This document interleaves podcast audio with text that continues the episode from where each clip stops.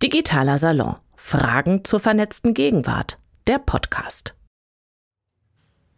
So, äh, Test, Test, Test. Äh, Sie können mich alle hören. Ähm, herzlich willkommen und schön, dass Sie heute Abend da sind ähm, am Alexander von Humboldt Institut zum digitalen Salon. Das ist unser Format, wo wir uns den brennenden Themen der Gegenwart im Kontext von Digitalisierung und Gesellschaft annehmen ähm, und diese dann immer auch schön diskutieren, natürlich mit den passenden Expertinnen. Ähm, heute geht es um ChatGPT und die Frage, was dieser lustige Chatbot und seine Freunde denn eigentlich mit uns machen. Und ich bin froh, dass wir dieses Thema mit führenden Expertinnen auch diskutieren können. Ähm, ich habe mich natürlich vorbereitet. Ähm, da ist zum einen Martin Schmidt. Er ist ähm, Data Scientist und Professor für Data Science Management an der Digital Business University hier in Berlin. Davor war er Gastprofessor an der Universität St. Gallen und Professor für E-Commerce an der Uni Hamburg. Er ist Autor zahlreicher Bücher, unter anderem des Bestsellers E-Commerce für Einsteiger und veröffentlicht regelmäßig in Top-Journals wie dem Journal of Consumer Psychology. Und dann haben wir natürlich ähm, Florian Rampelt, ähm, Physiker und Entrepreneur mit Leidenschaft für Technologie, Innovation und Bildung. Er hat an der Universität Heidelberg promoviert. Danach arbeitete er unter anderem für McKinsey und gründete das erfolgreiche Startup Scolibri, das sich auf digitale Schulbildung konzentriert. Heute leitet er den KI-Campus, eine Initiative des Stifterverbands und des BMBFs. Und last but not least natürlich auch Jennifer Becker. Ähm, sie ist eine in Berlin lebende Autorin, Literatur- und Kulturwissenschaftlerin. Ihren PhD hat sie am Literaturinstitut Hildesheim gemacht und interessiert sich in ihrer Forschung für feministische Theorie.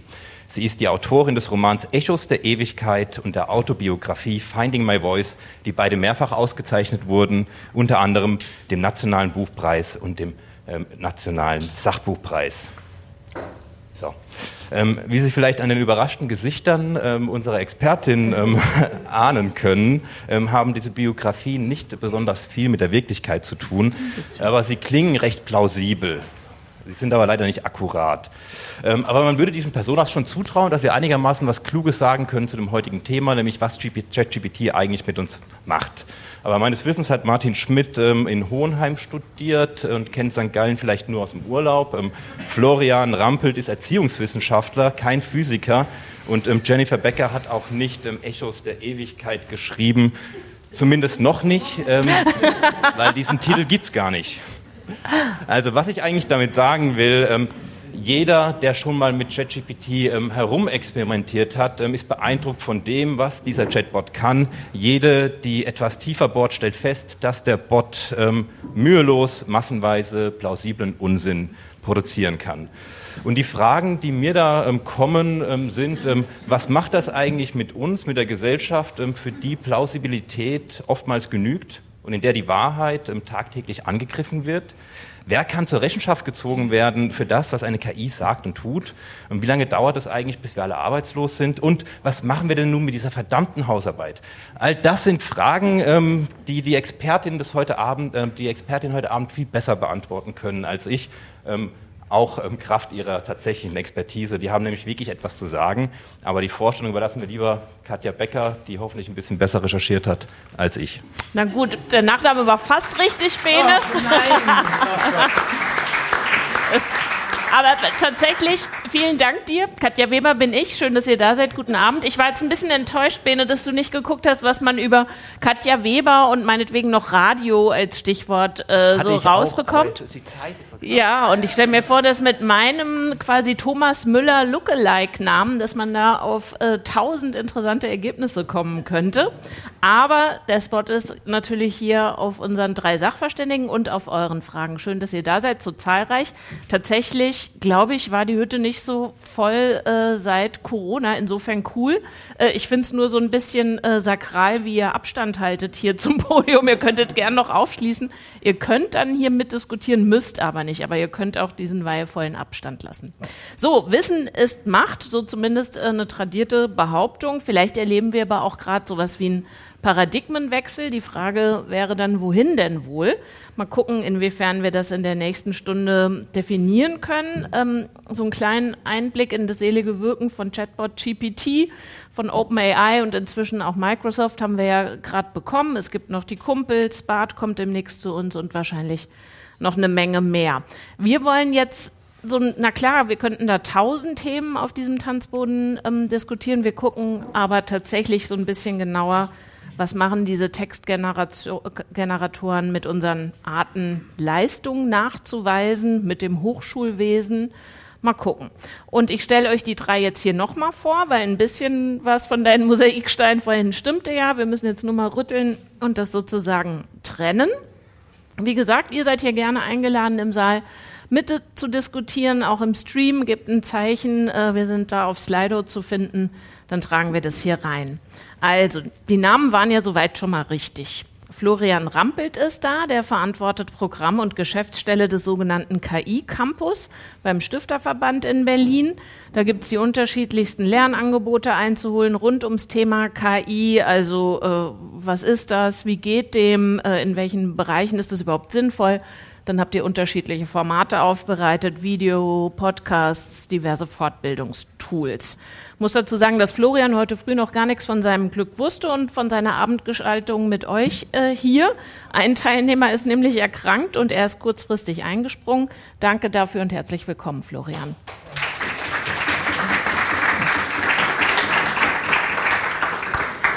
Jennifer Becker ist Autorin, das war insofern richtig, Literatur- und Kulturwissenschaftlerin, das auch.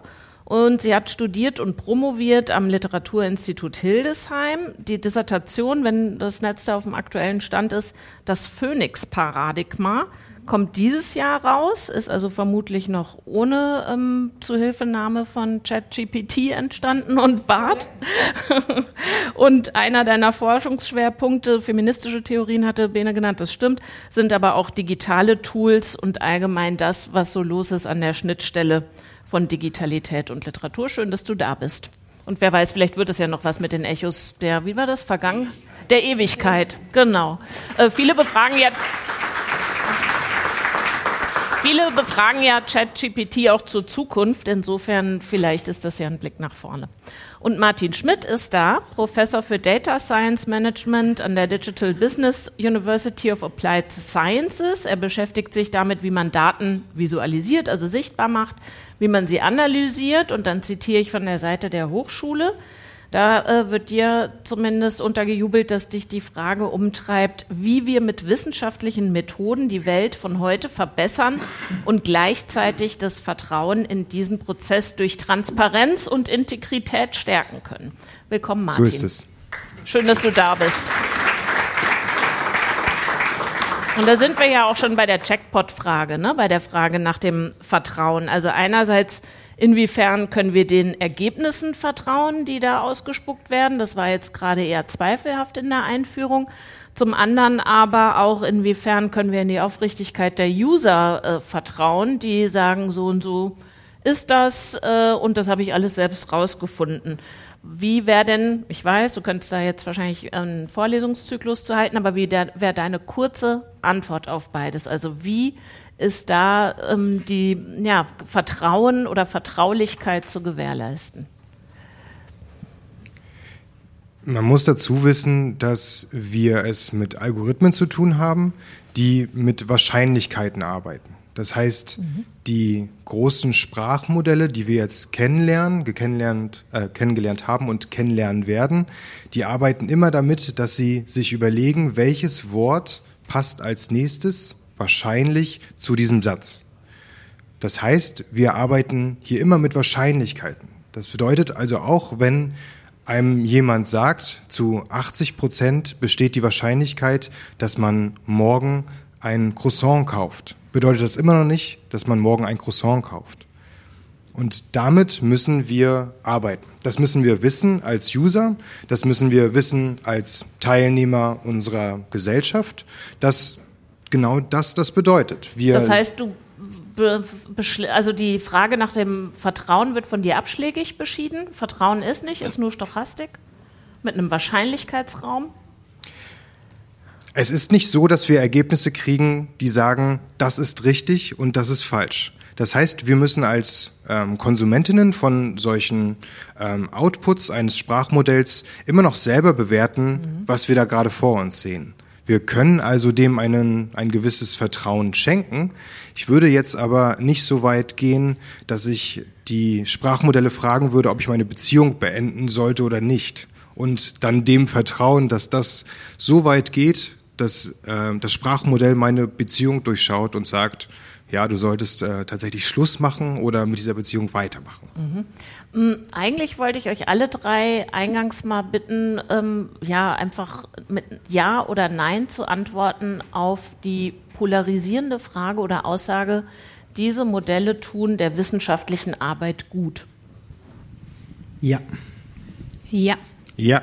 Okay, ich hatte erwartet, ihr sagt alle ja, aber und unter bestimmten Umständen und so weiter. Dann fange ich. Wir, wir, sollten ja nur mit einem Wort. Äh, ja, antworten. aber meistens, wird, meistens hält sich ja keiner dran und alle antworten dann doch viel länger. Ähm, dann würde ich jetzt doch noch mal sozusagen die Nachfragen stellen. Ist das äh, bei dir, Jennifer, ein unumwundenes Ja?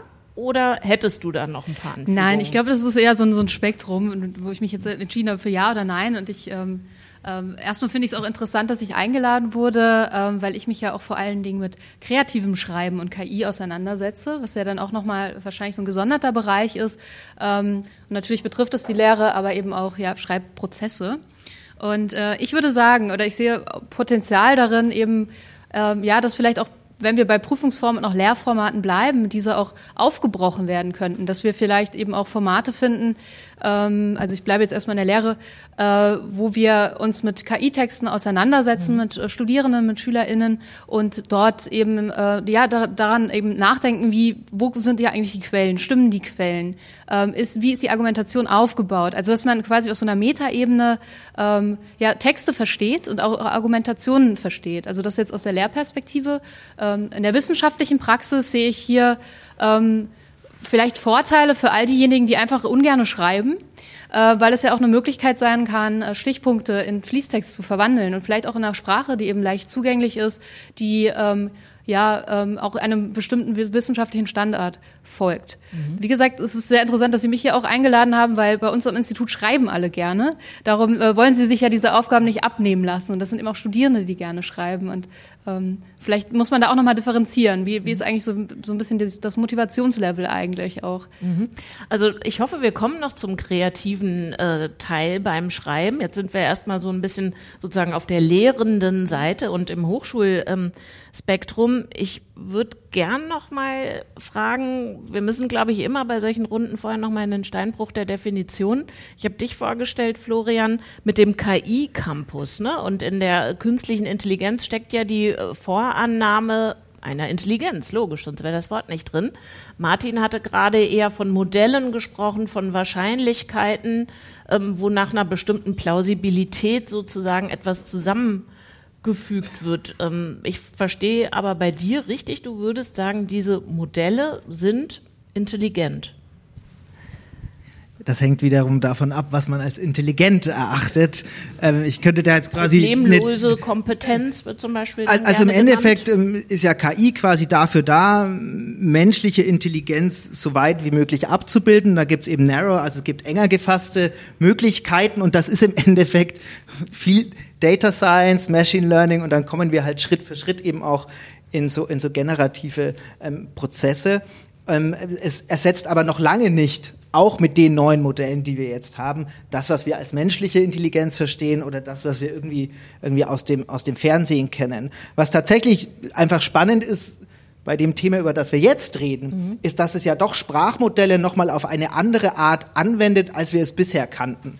Also ich habe bisher zum Beispiel mit DeepL Texte übersetzt. Ja, das ist relativ klar Input-Output orientiert und auch, also ich bin ja kein KI-Experte, aber die KI-Expertinnen und Experten, mit denen ich zusammenarbeite, wenn die sagen, ich verstehe eigentlich auch nicht mehr, wie genau die auf der Grundlage von unfassbar vielen Daten zu dieser wahrscheinlichkeitsbasierten Ergebnissen kommen bei, bei ChatGPT, dann, dann wird das schon ein bisschen interessanter. Mhm. Und ähm, für mich ist das ähm, ist das damit eine gewisse Intelligenz. Es wird, ähm, es wird tatsächlich auch die KI zu einem Schreibpartner, zu einem Kommunikationspartner, der nicht vorhersehbar mir einen Output ähm, zu, zurückgibt. Aber das ist noch lange nicht die Intelligenz, äh, die wir verstehen, wenn wir eben hier persönlich interagieren. Und ich glaube, wir alle sind auch, auch der Meinung, wir haben ja davor auch ein bisschen gequatscht, dass ähm, wir große Potenziale haben große Potenziale, einen digitalen Feedbackgeber zu haben zum mhm. Beispiel, ähm, aber gleichzeitig das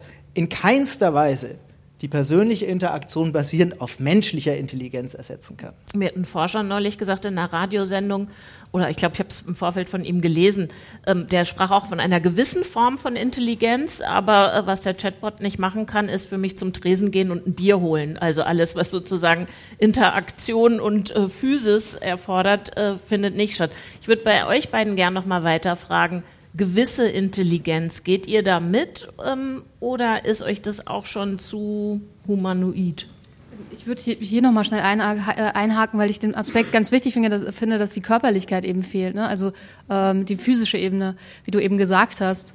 Ähm, ich schließe mich an, ich schließe mich dir an, weil Intelligenz ist eben auch die Frage, wie definieren wir das? Wir sprechen immer von künstlichen Intelligenzen, das ist natürlich ein Buzzword. Ich rede immer von künstlichen neuronalen Netzwerken, die eben über Deep Learning oder Machine Learning trainiert sind ähm, und bin da eben auch auf deiner Seite, ne, dass wir auch von, von Wahrscheinlichkeitsrechnung einfach sprechen müssen und auch Systeme verstehen müssen, was ich eben auch super wichtig finde.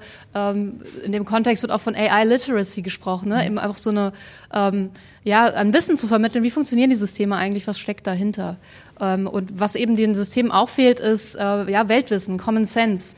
Ähm, und man sieht das dann auch wieder beim, beim Schreiben, dass ähm, ja, Kontextfenster einfach viel zu klein sind. Ich bleibe jetzt wieder beim kreativen Schreiben, aber die Systeme vergessen dann einfach, was die, wer war die Protagonistin eigentlich? Was ist da eben eigentlich passiert? Also ich sage jetzt explizit vergessen, weil ähm, wie gesagt, das, das System äh, merkt sich das in diesem Sinne eben nicht und kann das nicht weiter reproduzieren. Mhm, okay, das ist interessant, äh, klingt aber natürlich auch nach interessanten Schreibresultaten, die sozusagen die ganze Zeit meine Erwartungen unterlaufen würden als Leserin. Ähm, nochmal bei dir nachgefragt mit der Intelligenz oder ich zitiere vielleicht mal aus einem Papier von der Uni Hamburg. Ähm, da geht es natürlich darum, wie nehmen wir denn jetzt Prüfungen ab und so weiter. Und die erklären erstmal, was ist es denn? Und die sagen, ChatGPT ist keine Logikmaschine. Im Grunde genommen handelt es sich dabei um einen stochastischen Papagei. Also die Wahrscheinlichkeit tauchte ja bei dir vorhin auf. Würdest du sagen, das stimmt und ist ein stochastischer Papagei etwas, das wir als in gewisser Weise intelligent umschreiben können? Ich bin da ehrlich gesagt noch rigoroser. Es gibt den Begriff, also wir haben den ins Deutsche übersetzt zu künstlicher Intelligenz, aber aus dem äh, Englischen kommt er als Artificial Intelligence. Und ich bin immer noch der Meinung, dass es eine missliche Übersetzung ist. Ich glaube, mhm. bei dem Begriff Intelligence geht es vielmehr um den Begriff der Information. Also man könnte das vielleicht so übersetzen als generierte Information. Denn mhm. Die Intelligenz setzt halt wirklich voraus, dass wir das assoziieren mit einer Intelligenz, die wir in der Neurobiologie als Begrifflichkeit entwickelt haben und so weiter, Psychologie. Ähm, das ist, glaube ich, ein bisschen äh, trügerisch. Auch im Zuge dessen, dass wir dann natürlich auch angefangen haben, neuronale Netze zu entwickeln. Das ist irgendwie menschlich und ich kann es nachvollziehen, dass die Menschen irgendwann gedacht haben, toll, wir haben ein tolles Gehirn, das funktioniert wunderbar, lasst uns doch mal das versuchen mit Computern nachzuempfinden. Das erzeugt aber bei den Leuten, die vielleicht nicht so tief drinstecken, ein falsches Bild von dem, was da passiert. Das ist Mathematik, das ist äh, Programmieren, da findet Stochastik statt, da findet Wahrscheinlichkeitsrechnung statt.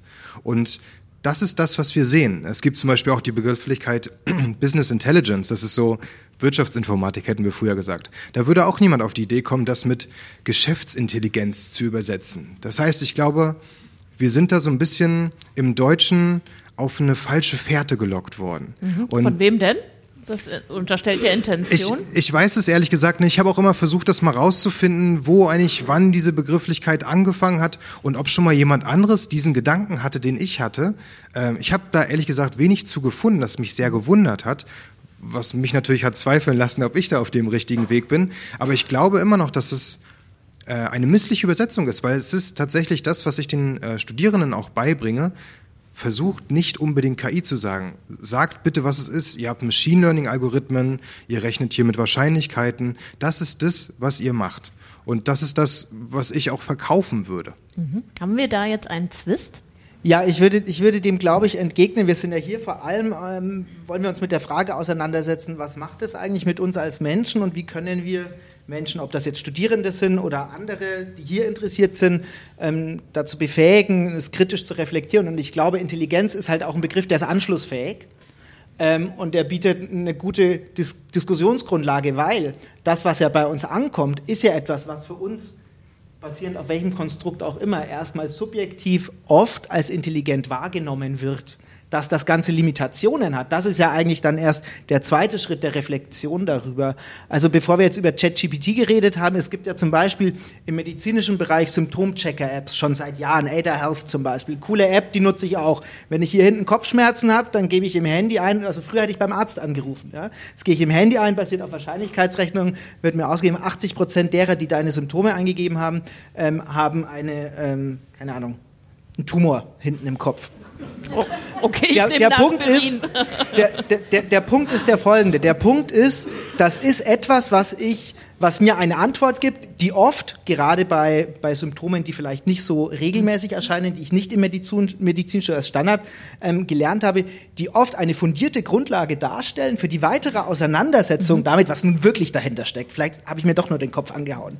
Und deswegen finde ich den Begriff Intelligenz so misleading er ist und er dann auch immer wieder ausdefiniert wird, was ist jetzt die Art von Intelligenz über deren, doch gut, weil er in, in aller Trivialität die Realität widerspiegelt, dass wir Antworten von KI-basierten Systemen erhalten, die ähm, durchaus intelligente Antworten von Menschen ergänzen, manchmal sogar ersetzen können. Mhm.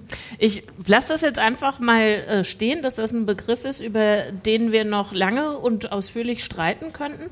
Machen wir jetzt hier an der Stelle nicht, aber ich würde sagen, ähm, achtet mal drauf, wenn ihr was darüber seht, lest. Ähm, wie oft das Wort gewisse so als, als so intermediär irgendwie vor solchen Worten steht. Man merkt so, der Schreiber oder die Journalistin hat ein gewisses Unbehagen, die Sache so zu 100 Prozent als intelligent oder ja mit menschlichen Attributen zu versehen. Ich habe gesehen, dass sich da schon die erste Frage regt, aber weil wir sozusagen noch am Metern äh, sind, hin zu unserem eigentlichen Thema, würde ich gerne eine Frage zum eigentlichen Thema äh, stellen, nämlich zum Prüfungswesen und Hochschule, weil ich schätze mal, vermute mal, dass viele von euch deshalb heute da sind. Also, nochmal Uni Hamburg. In diesem Papier mit dem stochastischen Papagei geht es nämlich genau darum. Empfohlen wird derzeit vor allem, andere Prüfungsformate einzusetzen als Hausarbeiten oder andere ohne Kontrolle verfasste schriftliche Arbeiten, wie zum Beispiel mündliche und praktische Prüfungen. Und das macht natürlich nicht nur die Uni Hamburg gerade so, sondern an ganz vielen Hochschulen, auch Schulen, ist das natürlich Thema. Was machen wir jetzt? Packen wir wieder Papier und Bleistift auf den Tisch. Wie macht ihr das, Jennifer, jetzt in Hildesheim? Oder da du vorhin sagtest, wir unterstellen mal allen, die äh, bei uns hier mitmachen, dass die gerne schreiben, habt ihr diese Schmerzen gar nicht. Mhm. Also, ich habe auch mal rund gefragt im Kollegium, weil ich das natürlich interessant fand. Und am Literaturinstitut kam tatsächlich diese Antwort zurück, hey, wir ähm, betreuen hier sehr eng und die Leute haben auch Lust zu schreiben. Und ich glaube, da ist auch vielleicht gar nicht so das große Problem. Und mhm. es wird auch diskutiert in Hildesheim und es gibt eben verschiedene Positionen dazu. Ähm, und wie gesagt, ich glaube, man muss hier eben auch differenzieren, äh, was ist eigentlich das Ziel auch einer Hausarbeit. Vielleicht muss man auch nochmal umdenken, was soll da eigentlich vermittelt werden, äh, welche ähm, ja, welche Kompetenzen sollen mit einer Hausarbeit eigentlich geschult werden? Und ähm, diese, dieser, dieser äh, Rückschritt, wir müssen jetzt wieder mit Papier und Stift arbeiten, den fand ich zum Beispiel total ähm, seltsam und auch unlogisch, weil ich kann noch zu Hause auch abschreiben, theoretisch. Also ähm, ja, ich glaube, da geht's dann tatsächlich ähm, ums, ums Prüfen vor Ort. Vor Ort, genau. Ja, okay, aber da, da, da sehe ich jetzt auch keinen Unterschied, ob ich nur Multiple mhm. Choice oder, oder da am Computer irgendwas mache oder so. Ähm, das finde ich ein bisschen ein seltsamer Gedanke darauf, sondern warum nicht eigentlich damit arbeiten? Warum nicht sagen, warum nicht mhm. Regelungen machen wie, bitte gib einfach an, wenn du mit KI gearbeitet hast, gib deine Tools an, gib deine ähm, Übersetzungstools an ähm, oder arbeite explizit eben mit KI und reflektiere das. Mhm. Ähm, und es gibt ja noch ganz verschiedene andere Formen äh, der schriftlichen Arbeiten auch, die eben auch so eine, eine Reflexion auch mit dem Gegenstand Wissensstand eigentlich ermöglichen sollen. Das können ja auch Projekttagebücher sein, ähm, irgendwie vielleicht auch ähm, ja, projektbasiertere Arbeiten, die das eben schriftlich dokumentieren. Und Würdest du dir zutrauen, eine Hausarbeit zu erkennen, bei der diese Mittel genutzt wurden, aber nicht kenntlich gemacht wurden? Das ist eine sehr gute Frage. Ich glaube, aktuell ja. Ähm, vor allen Dingen, weil, äh, wenn man das mal ausprobiert hat, ChatGPT einfach noch keine guten Hausarbeiten schreibt. Also das ist, da kommt dann vielleicht eine Passage Aber raus. das ist ja vielleicht eine Frage der Ähm, Zeit. Das ist eine Frage der Zeit, absolut. Das wird sich auch absolut ändern. Deswegen sage ich, zu diesem Zeitpunkt sind wir noch nicht da, wo das irgendwie perfekt funktioniert. Man kann sich Textpassagen auswerfen lassen. Ich kann mir auch vielleicht mein Theoriekapitel irgendwie besser umreißen lassen. Was ich finde ganz gut funktioniert, sind Gliederungen die natürlich auch wieder geprüft werden müssen. Aber das ließe sich ja auch in ein Lehrformat verwandeln. Wir, wir generieren jetzt äh, Gliederungen mit ChatGPT und sprechen darüber, wie logisch sind die eigentlich oder wie unlogisch sind die. Ich gehe mal davon aus, Martin, dass ähm, an einer Digital Business University of Applied Sciences vielleicht sowieso schon andere Prüfungsformate, Leistungsnachweise erbracht werden. Oder hat das eure Art, Prüfungen abzunehmen, in irgendeiner Weise jetzt erschüttert?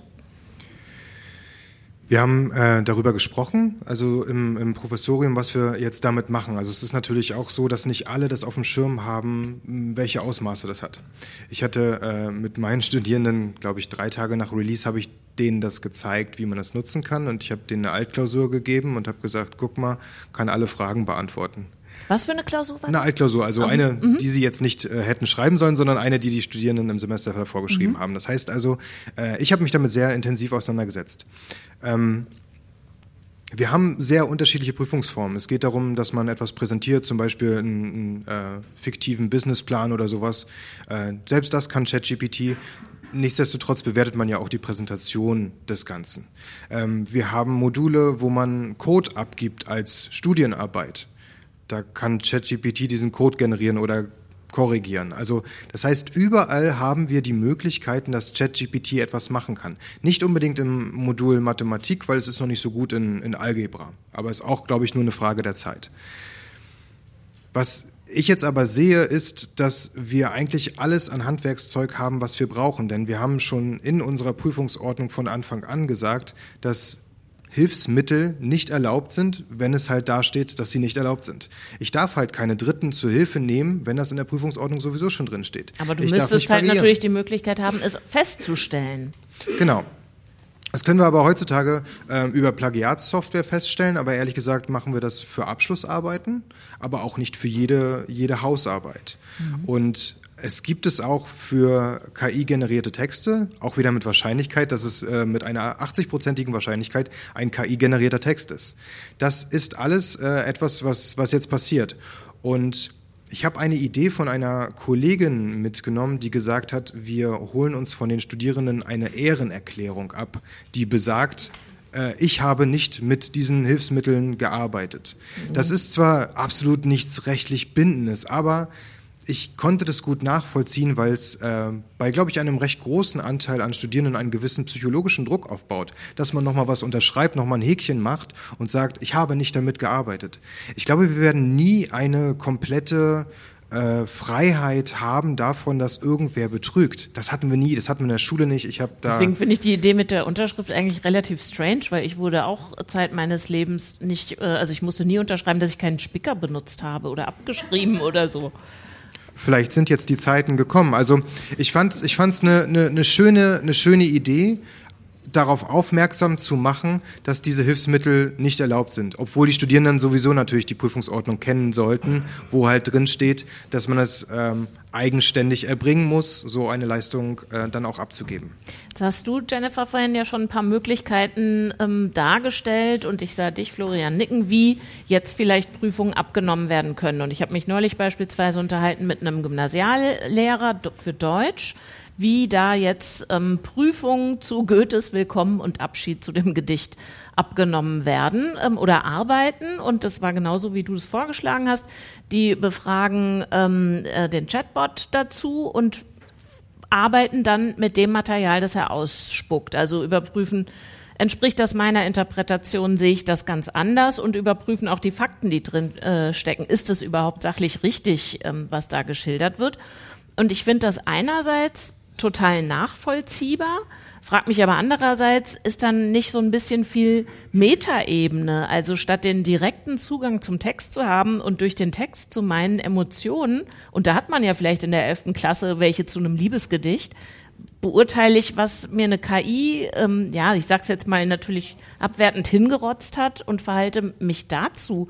Also ich habe mich gefragt, ist das nicht so ein bisschen viel Metaebene statt Arbeit am Text und an meinem Gefühl? Also äh, das stimme ich total zu, aber es wäre ja auch kein exklusives Verfahren oder keine exklusive Methode. Es wäre ja eine von vielen. Und man könnte ja dann trotzdem auch, ich habe jetzt auch von einem Konzept des, des Inverted Classrooms gelesen, wo es eben darum geht, okay, dann eben Hausaufgaben quasi, schriftliche Aufgaben, die eigentlich zu Hause gemacht werden, das umzukehren. Ne? Also dann so zu gucken, okay, wie schreibe ich vielleicht irgendwie ein Essay, wie schreibe ich irgendwie ein bestimmtes, äh, ein bestimmtes Textformat, das mir zu Hause eben als Hausaufgabe anzugucken. Da kann ich ja auch mit KI arbeiten. Es geht ja erstmal darum, Wissen irgendwie zu kumulieren und dann in der, in, in der Klasse vielleicht diesen Text zu schreiben äh, und dann eben äh, sich mit dem Text auseinanderzusetzen. Und ich stimme da auch absolut zu. Wir müssen ja trotzdem irgendwie ähm, darauf achten, dass äh, Textverständnis, aber auch ähm, ja so eine, so eine ähm, eine, eine Schriftlichkeit weiterhin beibehalten wird. Das sehe ich auch, ich finde, das ist eine Kernkompetenz, aber ich sehe auch nicht, dass sich das ausschließt. Also ich glaube, da lässt sich halt wirklich recht viel ähm, vermitteln äh, und wir sollten aber ähm, offen damit umgehen und auch nicht die Augen davor verschließen. Und ich sehe eben auch so, so Maßnahmen, wie wir verbieten das jetzt einfach, ähm, finde ich total kontraproduktiv. So, jetzt habe ich ein gutes Gewissen, weil wir schon ein bisschen was zum Thema Prüfung äh, und Leistungsnachweise erarbeitet Darf haben. Darfst du gerne. Und ich frage aber ins Publikum, derweil du sprichst, ob ihr mal Handzeichen gibt, wie viele Fragen da sind, damit wir das so ein bisschen äh, einordnen können. Eine und das war es gewesen. Nee, da ist noch eine. Aber jetzt erstmal du und dann ihr zwei beide.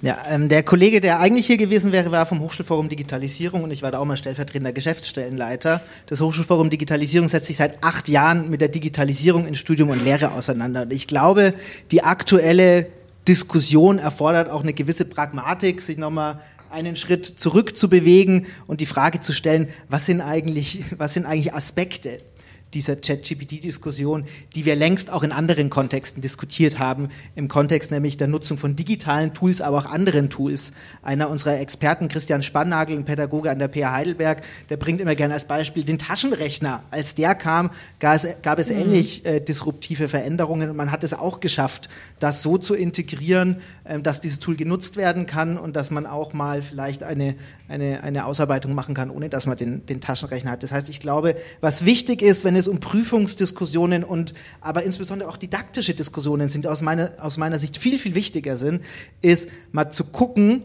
nicht zu versuchen, jetzt das Rad neu zu erfinden, weil ChatGPT, sondern zu gucken, was sind eigentlich die Überlegungen, die wir uns vielleicht schon vor 10 oder 20 Jahren vorgenommen haben und nicht umgesetzt haben. Mhm. Weil nämlich Pädagoginnen und Pädagogen, Lehrende und das Bildungssystem dazu motivieren, nicht ausdifferenziert pädagogisch zu arbeiten, zwar immer wieder drüber zu reden, aber dann doch wieder eine reine Wissensabfrage zu machen und so weiter. Das heißt, wenn wir weitermachen wie bisher, dann ist es ein Risiko, was ChatGPT leisten kann. Wenn wir 100 Hausarbeiten im Semester korrigieren müssen und da ehrlich gesagt auch nicht so wirklich im Detail reinschauen und es auch völlig egal ist, ob ich als menschliche KI dem Schreiben Spaß macht, meinem Mitbewohner geholfen habe oder nicht, ja, was ja auch die Realität ist, dann dann brauchen wir Angst davor haben. Wenn wir uns mal überlegen, was sind eigentlich in der Lehre die Ansätze, wie wir die lehrenden Rolle stärken können, und zwar auch unabhängig von ChatGPT, dann kann sich wirklich was ändern. Ich habe das Gefühl, wir bewegen es von einem Hype zum anderen und sagen immer, wir müssten doch mal, aber wir tun nicht. Und das ist, glaube ich, der eigentliche Punkt, wenn es um gute Lehre und eine angemessene äh, Prüfungskultur geht. Da wiesel ich mich noch kurz rein und ergänze, ich habe extra noch in Vorbereitung für heute Abend mit meinem Neffen telefoniert, der studiert auf Lehramt und habe gefragt, kommt denn davon bei euch irgendwas an? Nada, niente, gar nicht. Also äh, tatsächlich, da ruht äh, der See, ob da jetzt ein Chatbot da ist oder nicht, ist völlig wurscht für die Didaktik äh, eines politikwissenschaftlichen Unterrichts oder so. Aber jetzt äh, ihr zwei beide und es gibt ein Saalmikro, super wäre, ähm, wenn ihr euch, ich meine, dich kennen wir schon, jeweils vorstellt und auch dazu sagt, an wen die Frage gerichtet ist, wenn es äh, eine Person gibt, die die beantworten soll. Konrad, ich habe eine Frage. Martin war das. Ein, ein, Gedanke, der mir gekommen ist, als dass du sagst, na, eigentlich sollte man ja sagen, sozusagen intelligente, Inf also äh, Informatik. Also Warte, so Entschuldigung, ganz kurz, ist das Mikro an? Ich habe das Gefühl, dass nicht. Jetzt? Ja, doch. Jetzt klingt es also, glaube ich. Was mich, ein Gedanke, der mir gekommen war, dieses Chat-GPT hat ja schon erreicht, dass er sozusagen eine Abschlussprüfung, ich glaube, war Wirtschaftswissenschaften oder irgendwas an der US-Uni, dass die das bestanden hat. Und da ist ja die Frage, ist das dann auch nur rein informationstechnisch? Also da geht es nochmal um die Frage, für mich den Begriff, ab wann redet man von Intelligenz? Also ich habe eigentlich dem zugestimmt, was Sie sagten, habe nur kam mir der Gedanke, oh, das ist aber schon doch schon ziemlich weitgehend, wenn da praktisch schon die Abschlussprüfung besteht. Ähm, ich habe im Internet gelesen, ich kann leider nicht mehr sagen, von wem das war, aber ich fand es sehr treffend. Da hat jemand gesagt, dass es mehr über die Prüfung aussagt, als, als über die Fähigkeit äh, von ChatGPT da irgendwas zu machen. Ähm, Florian hat vorhin schon angefangen darüber zu sprechen, dass es Artificial Narrow Intelligence gibt und Artificial General Intelligence. Wir befinden uns maßgeblich noch in diesem Narrow-Bereich, also wo und das muss ich zugeben, sehr, sehr gute Algorithmen, sehr komplexe Aufgaben auch deutlich besser, als wir Menschen erledigen können. Also allein die äh, Geschwindigkeit an Textgenerierung, an Bildgenerierung, an Videogenerierung ist deutlich schneller, als wir Menschen es gerade schaffen. Also auch die Videoauswertung, ähm, was ja, was ja äh, in den letzten Jahren ein sehr großes Thema war, läuft eigentlich deutlich schneller, als wir Menschen es können. Diese General Intelligence, sich also in verschiedenen Aufgaben zu bewegen, sich in verschiedenen Aufgaben, äh, Umgebungen auch zu bewegen. Wir hatten tatsächlich von äh, dieses Thema mit der physischen Umwelt. Das ist noch etwas, wo wir weit entfernt von sind. Und wenn ich das noch sagen darf, für mich ist, glaube ich, so immer der, der wichtige Punkt die emotionale Intelligenz. Ich kann die Algorithmen so äh, äh, trainieren, dass sie unsere Mimik und Gestik interpretieren. Das funktioniert alles und da geht auch noch bestimmt ein bisschen mehr. Aber ist das wirklich etwas, was wir als emotionale Intelligenz bezeichnen wollen? Also ist das etwas, wenn ein Roboter mich versteht, äh, versteht, dass ich weine, dass er mir eine Hand auf die Schulter legt? Ich könnte mir vorstellen, dass es in einigen Kontexten ganz nett ist, aber für mich als, also für mich als Mensch reicht das nicht aus, um etwas einer Intelligenz zuzuschreiben, ehrlich gesagt.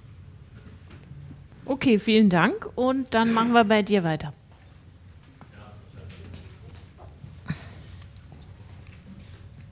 Ja, danke schön, äh, Bene. Ähm, wir reden ja immer über die Klausur und die ähm, ähm, als, als Prüfungsleistung, ähm, als, als wäre das ja irgendwie nicht schon seit ähm, Jahrzehnten ähm, ein transformationsbedürftiges äh, mhm. Prüfungselement gewesen. Und ich glaube, da sind, äh, seid ihr euch ja ähm, alle einig. Also Florian hatte das ja gesagt und, und du, Jennifer, hat das ganz schön darauf hingewiesen, dass wir uns ja eigentlich fragen sollten, was fragen wir da eigentlich ab und was prüfen wir? Und äh, wir rekurrieren auf die Didaktik. Florian hat das auch gesagt und Martin hat auch gesagt, naja, eigentlich alles, was wir so bislang abfragen, ähm, ist betroffen von. So, ähm, was ich mich jetzt frage, so, wie konkret sieht denn jetzt eigentlich so eine Prüfungsleistung der, der Zukunft aus? Also was kann man alternativ ähm, konkret machen? Ähm, ich sagte ja schon die Dokumentation von Tools, klar. Aber was werden jetzt ähm, nach dieser bekloppten ähm, ne, Hausarbeit ähm, eigentlich ein gangbarer Weg? Ähm, im Hochschulforum habt ihr euch seit zehn Jahren damit auseinandergesetzt. Vielleicht gibt es ja schon ein paar ähm, clevere Antworten. Darf ich kurz vor dir? Weil ich, ich finde, das, was du vorhin gesagt hast, ist so schön und das ist so, so zutreffend, auch aus dem, was ich beobachte. Das ist jetzt ein weiterer Wachrüttler, dass sich Professorinnen und Professoren hinsetzen müssen und sich überlegen müssen, wie komme ich eigentlich da raus, dass ich ständig dieselben Fragen stelle, am besten noch automatisiert äh, ausgewertet.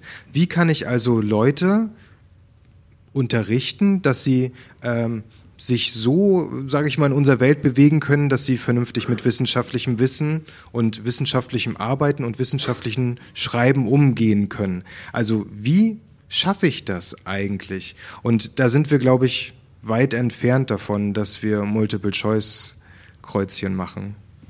Ähm, was mir dazu noch eingefallen ist, gerade direkt, ähm, ich bin absolut auf deiner Seite und sehe das genauso. Gleichzeitig habe ich mich dann gefragt, wird hier nicht auch wieder so ein bisschen wieder zu viel abgewälzt auf die Lehrpersonen, die individuelle Lehrperson, äh, weil die Realität sieht ja so aus, dass ähm, auch viel zu wenig Personal da ist. Die Kurse sind alle überfüllt. Irgendwie muss es, gibt es halt dieses System, das irgendwie benotet. Ähm, also muss das nicht irgendwie grundlegend auch ähm, auf, einer, auf einer höheren Stufe auch irgendwie verändert werden, weil in, meinem, in meiner Idealvorstellung ist es natürlich eine Form des, ähm, des Wissenstransfers, des Unterrichtens, wo wir ähm, eine viel personalisier, also eine viel persönlichere ähm, Situation haben und wo man eben auch mehr Zeit hat für mündliche Prüfung für, äh, für einzelne Studierende.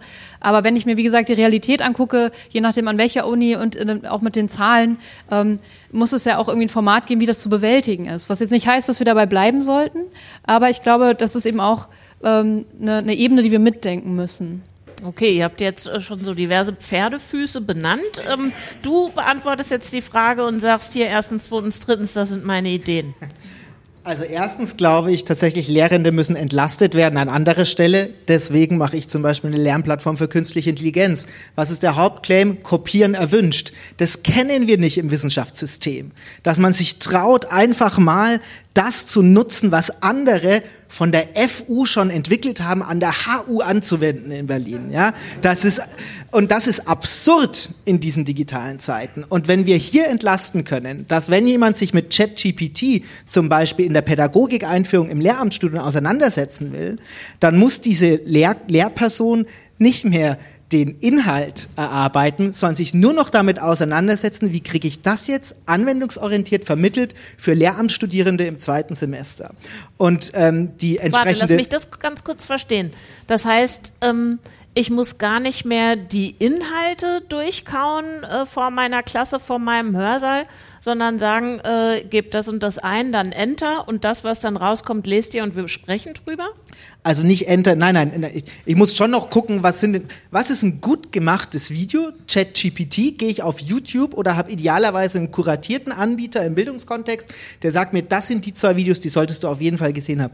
Da muss ich nicht ein neues Paper schreiben oder, oder mhm. eine Vorlesung skizzieren für, sondern das kann ich auch in Flipped Classroom Kontexten ähm, in der Vorbereitung. Flipped Classroom musst du vielleicht, ich weiß nicht, ob ihr da jetzt alle irgendwie aus dem vom Planeten Schule kommt. Der eigentliche Inhalt, die Wissensgrundlage wird nicht im Vorlesungssaal vermittelt, sondern wird angeeignet im Vorfeld, um dann in der eigentlichen Lehr-Lernsituation mhm die konkrete Kontextualisierung, die Diskussion vorzunehmen, mal wieder wirklich in einen Diskurs dazu zu kommen, eine ethische Einordnung vorzunehmen. Und das ist dann wiederum auch das Spannende, wenn ich es schaffe, Freiräume zu schaffen, ob das im Klassenzimmer ist oder im Seminarraum, ähm, für den Austausch untereinander, dann kann dieser eben auch Teil der Prüfungsleistung sein. Wir haben ein bisschen ein, ein Problem durch das Bologna-System, quasi ist alles sehr stark strukturiert, Prüfungsleistungen auf Modulebene. Also da müssen wir wirklich auch ein bisschen an den Rahmenbedingungen, alles muss rechtssicher sein, ähm, was, enden, äh, was, was ändern, aber dieses, dieses Persönliche als den entscheidenden Bestandteil dessen, wie ich dann auch Wissen und Kompetenzen überprüfe, das ist sicherlich der Kern. Aber dafür muss ich erstmal Freiräume schaffen dafür, dass Lehre nicht Wissensvermittlung ist.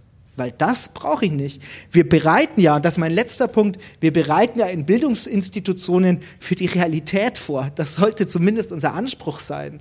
Wir alle googeln erstmal oder schauen auf Wikipedia oder nutzen DeepL, wenn wir was übersetzen wollen, in Zukunft ChatGPT. Und deswegen sollte diese Vorbereitung auf die Realität eben der Umgang damit sein, was danach kommt. Mhm. Ich ähm, zitiere mal was. Wir haben natürlich GPT auch als Orakel befragt und genutzt. Ich vermute, 95 Prozent aller Abfragen funktionieren so, dass doch nach Partnerwahl und Zukünften gefragt wird. Ähm, unsere Aufgabe war, denkt dir eine Schlagzeile aus zum Thema Chatbots an den Universitäten die in zehn Jahren, und dann haben wir den Korridor verengt, in einer renommierten progressiven Zeitung stehen könnte.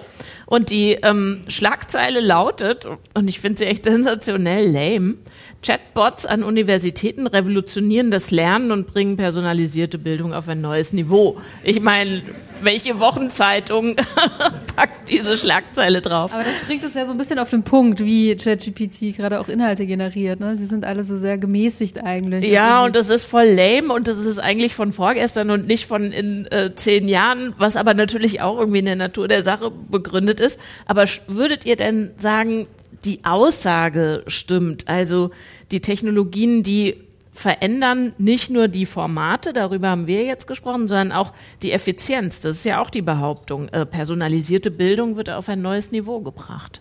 Also ich bin da bei äh, Florian, dass wir die Themen eigentlich schon hätten ein bisschen früher angehen sollen. Ich bin jetzt in der komfortablen Situation, dass äh, bei uns an der Hochschule das Konzept von Christian Spannagel umgesetzt wird, der Flipped Classrooms. Und ich muss äh, als Disclaimer dazu sagen, wir sind eine private Hochschule. Das heißt, ich sitze damit unter mit maximal 20 Studierenden und wir programmieren dann etwas. Äh, ich komme selber aus einer anderen Schule, also ich war an Universitäten, wo auch mal 400 Leute in einer Einführungsveranstaltung gesessen haben und ich feiere das natürlich total hart, dass da auch Professorinnen und Professoren waren, die abgewetzte Ärmel haben und äh, das Ganze, was man aus äh, irgendwelchen schönen Filmen kennt. Aber die Realität ist heutzutage ein bisschen anders und wir müssen dann gucken, äh, über welche Studiengänge wir auch reden. Also bei uns an der Hochschule geht es natürlich darum, wir haben angewandte Wissenschaften und die Leute, die bei uns sind, haben meistens ähm, jetzt schon einen Beruf und werden aufs Berufsleben vorbereitet. Also nicht unbedingt, sehr selten auf akademische Karrieren. Und so muss auch die Nutzung von diesen Technologien äh, beigebracht werden. Ich fand es jetzt gerade spannend, dass du gesagt hast, dass du schon rumgespielt hast mit der Eingabe. Dieser sogenannte Prompt ist nämlich etwas, was entscheidend sein wird in Zukunft. Wir haben jetzt schon die erste Stelle irgendwo in Köln, ich weiß nicht, ob es auch ein bisschen Quatsch war, die einen Prompt Engineer ausgeschrieben hat. Also jemand, der sich damit beschäftigt, wie man möglichst gut diese Sprachmodelle bedient. Ich glaube aber, das ist nicht ganz unrealistisch. Also das mhm. ist ein Berufsfeld, was wir sehen werden. Und auch diese Ausgabe, ich würde damit äh, äh, übereinstimmen, was da passiert ist. Das ist aber von äh, OpenAI ein Sicherheitsnetz gewesen, was sie eingebaut haben, dass dieser Chatbot, also ChatGPT, jetzt erfolgreich ist. Wir haben die Modelle vorher gesehen von Facebook, damals hieß es noch Facebook, die einfach massiv gescheitert sind, weil sie rassistische Motive wiedergegeben haben, weil sie sexistische Motive wiedergegeben haben und so weiter. Also wir haben die dann nicht angenommen, weil sie zu spezifisch wurden und wir sie teilweise als User trainieren konnten und auf eine rassistische Fährte bringen konnten. Deshalb ist das gerade so und deshalb finde ich das auch gerade gut, dass das so ist. Aber das wird spezifischer. Ganz bestimmt. Und deshalb stimmt die Aussage. Wir werden eine Zeit haben, wo ChatGPT auch in der im Lernen eine große Rolle spielen wird. Allein, und da muss ich so an, an, äh, an das denken, was Jennifer vorhin gesagt hat, oder so in dem, in dem Rahmen, es ist einfach so, dass die Informationen noch immer mehr werden. Wir haben eine Explosion an, an Papern, die man lesen könnte, aber wir können sie alle nicht mehr lesen. Es ist nicht realistisch. Vielleicht ist es aber schön, du hast es vorhin so gesagt, als da wird, da wird was ausgekotzt, aber vielleicht ist es schön, mit Zusammenfassungen in Zukunft mehr arbeiten zu können, weil wir das Wissen der Welt gar nicht mehr fassen können. Und ich möchte gar nicht davon reden, dass wir angloamerikanische Publikationen haben und einen riesig, riesigen chinesischen Markt, die ich nicht lesen kann. Die sind nicht zugänglich für mich. Selbst spanische Publikationen kann ich nicht lesen. Und somit könnte man mit diesen Sprachmodellen Zugang auf mehr Weltwissen, um mal ein großes Wort zu sagen, ähm, erzeugen. Da würde ich aber natürlich auch gerne noch mal Wasser in den Wein schütten und sagen, du hast dann wahrscheinlich vor allem die chinesischen und die US-amerikanischen Texte und die lettischen oder keine Ahnung, welche kleinen Sprachen es noch gibt, fliegen dann eher raus. Ne? Also die werden dir jetzt zumindest aktuell nicht erschlossen, weil einfach ähm, die äh, Modelle auf anderen Datensätzen trainiert werden. Aber ich will mal bei euch fragen, wie so die Gemengelage ist. Gibt es von euch noch Fragen? Ich hätte äh, noch ganz viele, aber ich vermute ihr auch. Eins, zwei, drei sehe ich schon allein hier. Dann fangen wir hier vorne an. Vier sehe ich. Meine ganz praktische Frage. Äh, Beispiel. Ich bin Lehrer, Professor, stehe vor den. So, jetzt nutzen wir ChatGPT für unseren Unterricht wenn jetzt alle Schüler, Studenten, wie auch immer, die genau identische gleichen Prompt ergeben, genau die gleiche Frage, kommt dann immer genau das gleiche Ergebnis raus? Eben nicht. Das ist ja, das wäre interessant. Also so, das ist sozusagen die Frage nach der Blackbox, ob sich rekonstruieren lässt, was in den Text reinfließt. Ist es nur inhaltlich unterschiedlich und nur, nur sprachlich unterschiedlich oder auch inhaltlich unterschiedlich? Das wäre ja unterschiedlich. Das ist auch inhaltlich unterschiedlich. Also habe ich zumindest die Erfahrung gemacht. Und kannst du rekonstruieren oder dich zumindest annähern äh, und erklären, was da passiert ist? Ähm, ich kann es ehrlich gesagt nicht. Ich sehe es immer nur in meinen, meinen Textexperimenten. Also allein, als ich bin jetzt, bevor ich hierher gekommen bin, habe ich nochmal gefragt, hey, wie wirken sich eigentlich, wie wirkt sich ChatGPT auf Bildung und äh, Lehre aus, äh, wo dann die Antwort eben auch entstand, äh, äh, ja, äh, ChatGPT wird in der Lage sein, eben auch Prüfungen ähm, zu korrigieren und abzunehmen und so weiter. Und dann habe ich das nochmal nachgefragt und dann kam eben die Antwort, ähm, ich bin nur ein Sprachmodell und ich werde niemals Prüfungen korrigieren können. Äh, das muss immer eine professionelle Lehrperson tun. Also das System widerspricht sich natürlich auch. Und hier müssen wir nochmal unterstreichen, es geht eben um äh, wahrscheinliche, also um natürliche ähm, Sprachgenese. Also es geht nicht darum, irgendwas, ähm, also es wird möglichst sinnhaft wahrscheinlich präsentiert, aber es geht eben nicht darum, Fakten zu schaffen, die immer ähm, da sind und die feste Größen sind, sondern ähm, die können sich auch verändern. Sprachmodell und eben kein Wissensmodell oder Intelligenzmodell. Naja, Wissen generiert sich ja über Sprache, aber natürlich haben Sie recht, genau, es ist eben, äh, Sätze werden eben gebaut, kohärente Sätze werden gebaut ähm, und nochmal zum Thema Hausarbeiten, ob man erkennen würde, ob ChatGPT eine geschrieben hat. Ich glaube, gerade würde man es auch ganz gut daran erkennen, wenn man einmal vielleicht in der Theorie den Gegenstand auf Wikipedia guckt, äh, nachschaut, weil oft eben äh, Gegenstandsbeschreibungen über Wikipedia ähm, integriert werden und dann hat man eigentlich ähm, schon irgendwie so einen Hinweis darauf. Und ich habe auch schon Hausarbeiten bekommen, wo jemand Wikipedia-Artikel eingefügt hat. Also das passiert auch. Das, ist auch schon vor ChatGPT passiert und ähm, ja. Okay, danke. Und das ist auch ein Plagiat, ne? War schon immer ein Plagiat, wird immer ein Plagiat bleiben. Bitte schön. Meine Frage richtet sich äh, auf ChatGPT als Einfluss oder als Einfallstor für kommerzielle Interessen in die Lehre. Weil wenn man sich anschaut, wie wird ChatGPT, was ja nur eine Beta-Version ist oder eine Testversion, denn implementiert? Man sieht es jetzt bei Bing, ist es eingebaut worden in die Suchmaschine, dadurch Zugriff auf das Wissen der Welt, wo dann wiederum, genauso wie bei Google, Leute hingehen werden und dann ChatGPT Optimization, also nicht mehr SEO, also Search Engine Optimization, sondern ChatGPT Optimization machen werden, um das ähm, letztlich, also erstens Werbung, um Interessen abzubilden. Und natürlich können wir als Lehrende das äh, mit den Studierenden reflektieren. Aber ich glaube, da kommt ganz schön was auf uns zu. Und da würde ich gerne eure ähm, Positionen zu wissen. Geht die Frage spezifisch an eine Person hier vorne? Wer zuerst zuckt? Also ich kann, ja, natürlich, das ist ein Riesenproblem. Ähm, aber das ist wie, auch wiederum, das ist Teil halt der Realität da draußen. Ich glaube, es ist ganz wichtig, es ist gerade auch im deutschen und europäischen Hochschulsystem wichtig, dass wir hier eine Einordnung vornehmen, dass wir vielleicht auch Alternativen ermöglichen sehr, sehr schwierig, weil man da entsprechende Investitionen braucht, die auch ähm, eine offene Alternative bieten, basierend, basierend auf, auf, einem, auf einem europäischen ähm, Verständnis davon, was Entschuldigung, wenn ich da reinkritsche. Das ist quasi ein Satz, den höre ich, egal was wir hier diskutieren, der kommt immer. Ja. Ähm, also das mit den Monopolisten ist wirklich voll nicht gut und eine europäische offene ähm, Alternative wäre richtig toll. Ähm, das höre ich hier wirklich zu ja. jedem Thema. Aber wie, wie wahrscheinlich ist das denn, wenn wir bei Wahrscheinlichkeiten sind? Also, also ich glaube, es gibt vielleicht zwei Unterschiede. Es gibt das, was ich in der Lehre einsetze. Mhm. Ja, also ich bin halt ein großer Fan einfach auch von entsprechenden Open Source Tools, die man entwickeln kann. Und ich weiß nicht, wie leistungsfähig die Systeme sind, die man eben dann auch entwickeln kann. Aber wir sehen ja jetzt schon, es werden unterschiedliche Systeme entwickelt. Und das ist dann erstmal die Lehrvermittlung. Das in der Realität da draußen. Im Unternehmen wird das Leistungsfähige eingekauft. Völlig egal, ob dahinter halt Microsoft oder OpenAI, Elon Musk steckt oder jemand anders. Deswegen ist für mich eine Unterscheidung, welches Tool nutze ich in der Lehre, um ein Grundverständnis der Systematiken zu ermöglichen, wie gebe ich dann eine Einordnung, also erlaube ich eine Einordnung, eine ethische Reflexion vielleicht der unterschiedlichen Tools, ihrer, ihrer äh, vielleicht auch Herausforderungen da draußen in der großen Welt und dann eben auch eine Vorbereitung darauf, für welches Tool kann ich vielleicht auch gar nicht drauf verzichten. Also wie zum Beispiel in, in, meiner Arbeit, wir sind ein gemeinnütziger Verein der Stifterverband, wir nutzen äh, MS 365 und es wird immer wieder diskutiert. Mist, wie machen wir uns da abhängig von Microsoft? Aber es ist das leistungsfähigste, zumindest für uns das leistungsfähigste Tool, um gut cloudbasiert kollaborativ arbeiten zu können.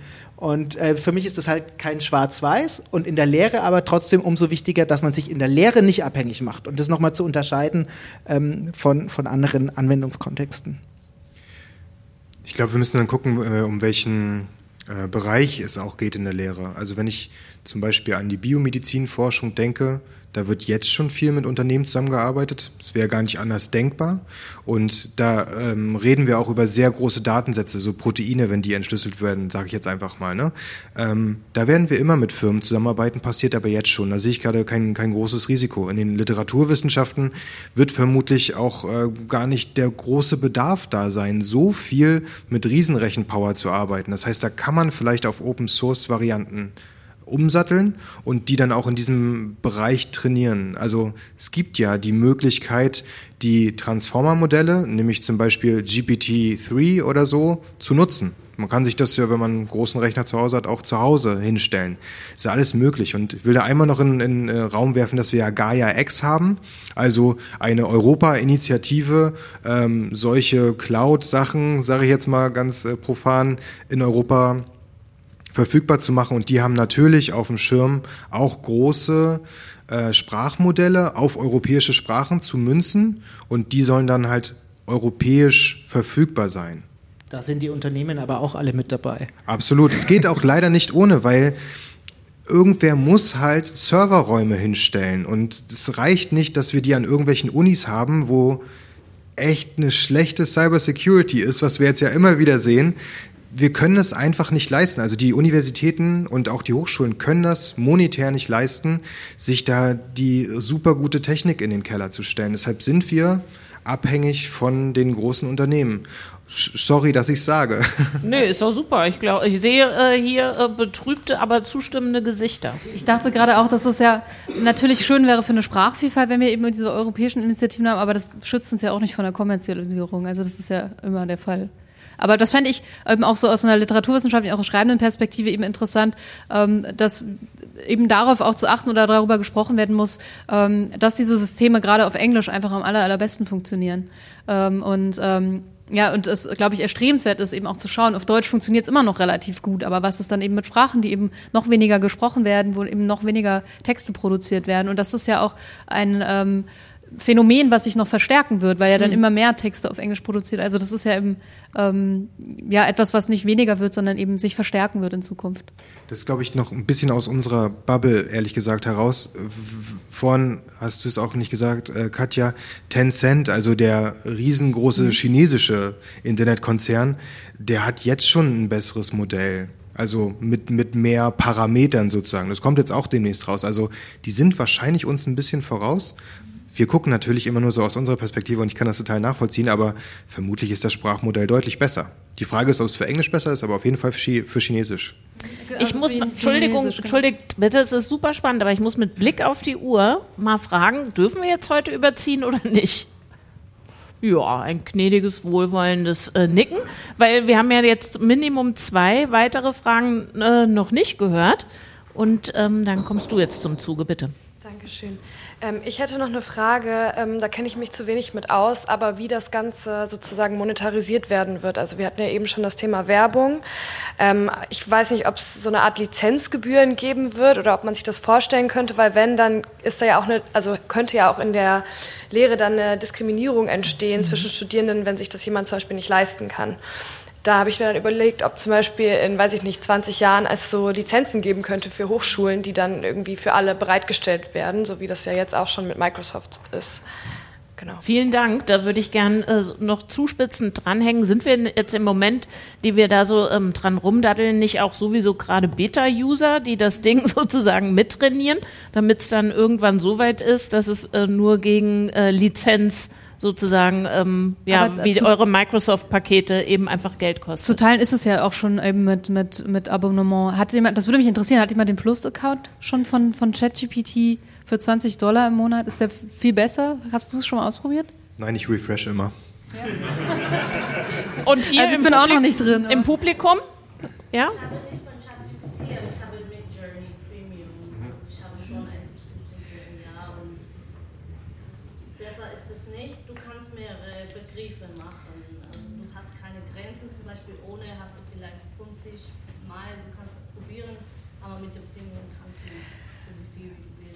Also, also ich, ich würde da gerne eine sagen, also Plattformmodelle brauchen ja auch Geschäftsmodelle und das ist einfach Teil der Realität. Wenn der Staat oder die öffentliche Hand das nicht übernimmt, dann sind sowas wie Abonnements oder Lizenzen ein Geschäftsmodell. Ich glaube, wir haben doch insgesamt ein relativ starkes Wettbewerbsrecht, das wir nicht vergessen dürfen. Ähm, das hilft gegen Monopolisierung und wie gesagt, es kommen ja jetzt einige weitere Modelle und das wird dann eigentlich spannend, wenn wir da eine Vielfalt haben. Jetzt, ähm, jetzt sind wir gerade noch, noch relativ fokussiert, aber es ist die Realität. Was zentral ist, und da sind wir wieder in den Bildungsinstitutionen, ist, dass, dass tatsächlich die dafür sorgen müssen, dass eben ein Zugang ähm, zu kostenpflichtigen ähm, Angeboten nicht Voraussetzungen für einen erfolgreichen Lernprozess und erst recht nicht Voraussetzungen für einen erfolgreichen Bildungsabschluss sein darf. Und ich glaube, also da sind wir zum Glück, haben wir da auch ein anderes System in Deutschland als in anderen Regionen dieser Welt. Ja, wobei wir ja die Debatte, wir hatten ja immer mal den Vergleich jetzt auch in, äh, zur Schule. Ähm, wie ist es jetzt? Wer bekommt da ein Tablet und wer hat eins zu Hause und so? Das äh, haben wir ja in, in, Deutschland auch noch nicht ganz rausgefunden. Da ist ja auch die Bundesregierung nicht hingegangen und hat gesagt, ähm, als der Lockdown kam, jetzt kippen wir über allen Schulen ähm, ein paar Tablets aus.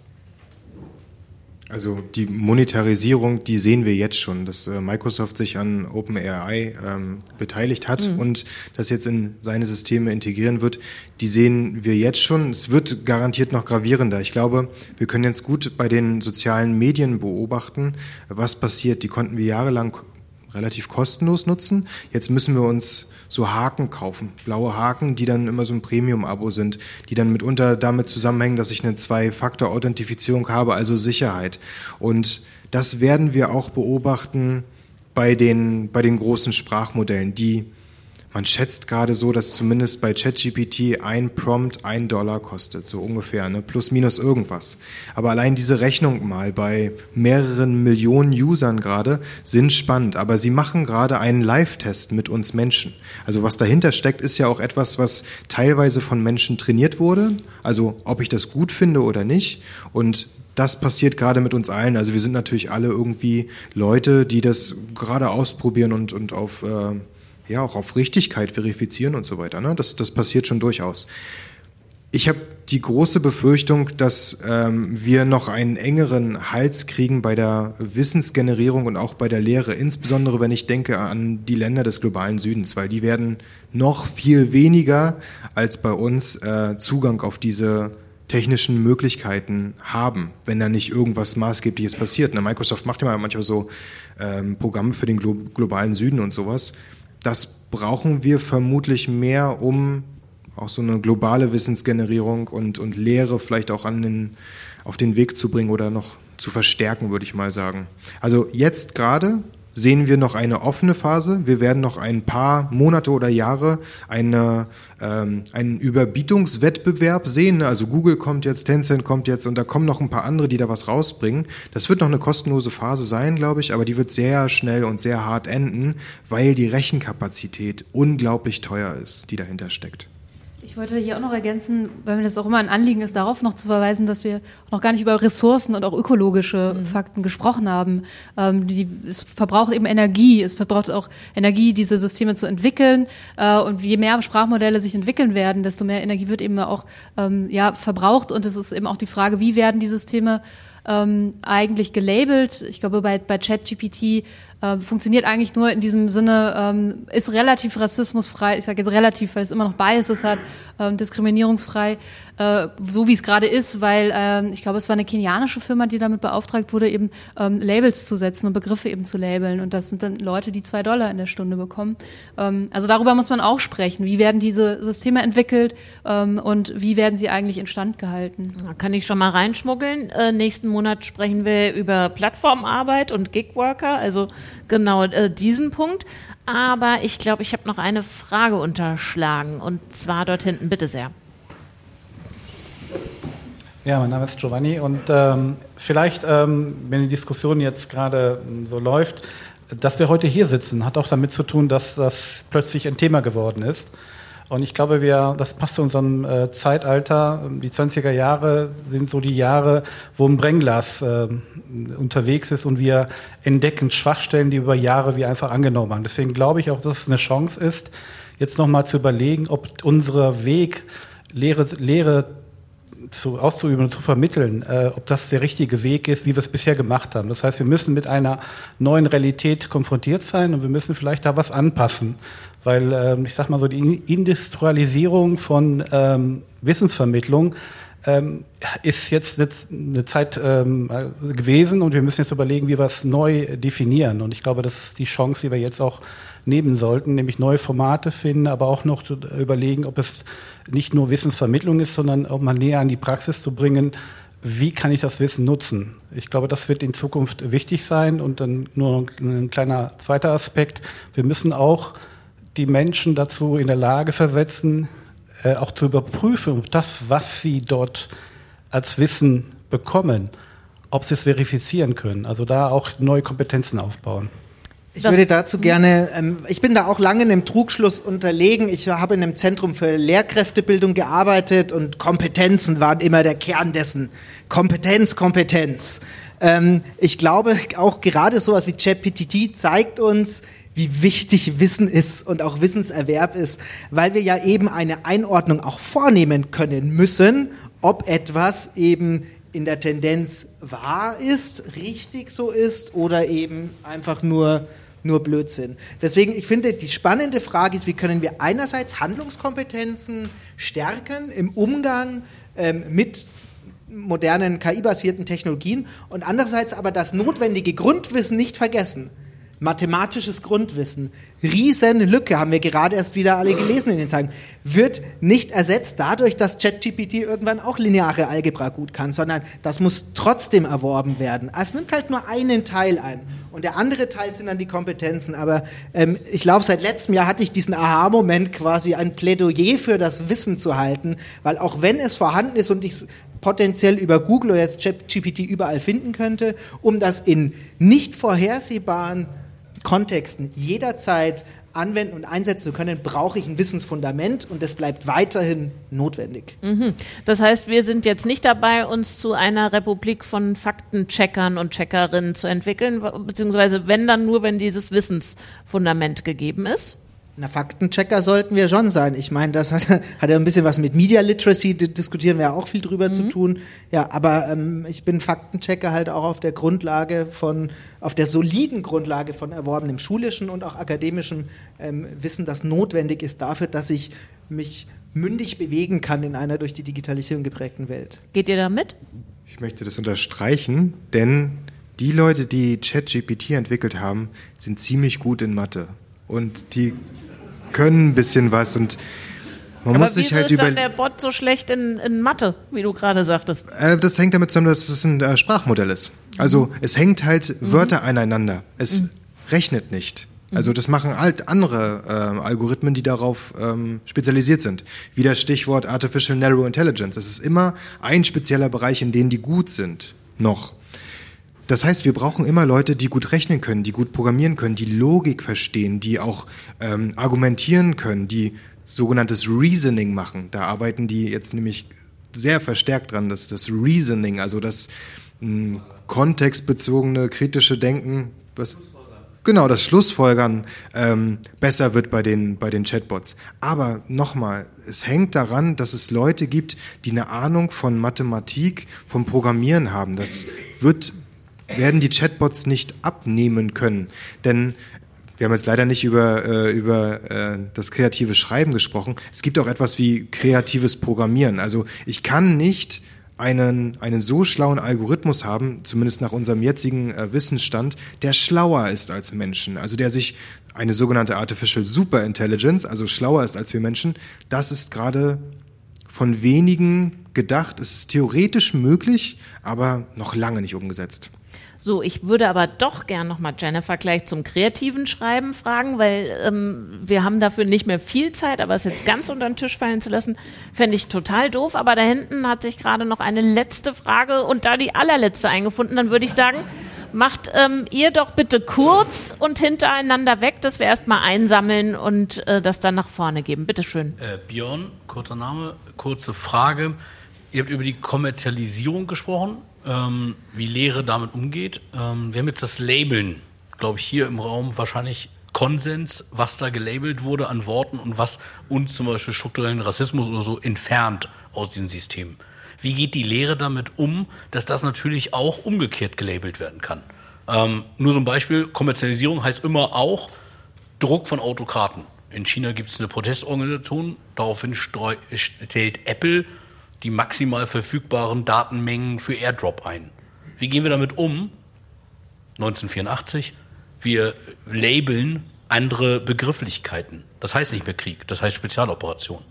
Wie gehen wir damit um als Lehrende oder als Lehrende zukünftig, das als Wissen zu vermitteln, dass das gelabelt werden kann und dass das immer Ergebnis von Beeinflussung ist? Dankeschön. Und dann nehmen wir die allerletzte Frage. Noch. Vielleicht ein bisschen im Anschluss ist keine Frage, eher ein Hinweis oder eine Beobachtung. Wir reden über Sprachmodelle und haben uns, soweit ich sehe, noch nicht eine halbe Minute mit Sprache beschäftigt. Und was es bedeutet, dass Menschen offenbar ihre Sprache abgeben an Maschinen oder Algorithmen vielleicht auch mit diesem Programm. Also eben wurde gesagt, manche Leute schreiben nicht so gerne, machen aber Wissenschaft. Also was bedeutet das? Kann ich Wissenschaft machen, wenn ich selbst nicht über ein bestimmtes Maß an Sprachwissen, Sprachsensibilität, Sprachfähigkeit verfüge?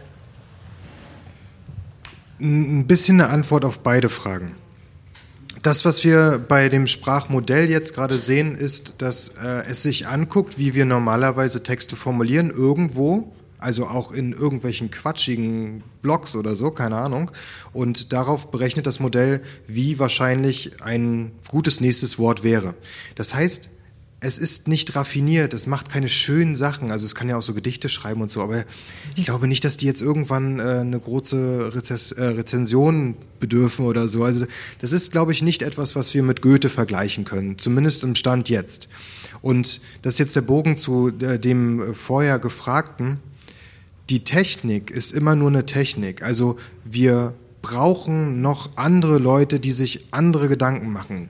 Ähm, es heißt zum Beispiel, in äh, meinem Bereich ist das Ethics in AI, ein riesengroßer Bereich. Das heißt, wir müssen uns ethische Fragen stellen, wie diese ähm, Techniken in unser Leben integriert werden. Ich sage einfach nur mal äh, autonomes Fahren, das entscheiden muss, gefährde ich jetzt meinen Fahrer oder meine Fahrerin oder fahre ich eine alte Oma um oder ein Kind. Das sind halt einfach so, technisch könnte man das sehr einfach lösen, ne?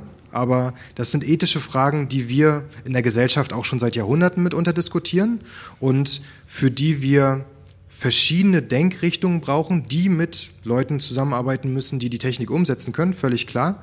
Aber wir brauchen da ganz verschiedene und unterschiedliche Denkrichtungen. Bitte, bitte nicht alle Data Scientists werden, sondern wir brauchen auch noch Leute, die in andere Richtungen denken können, zum Beispiel in die Sprachrichtung.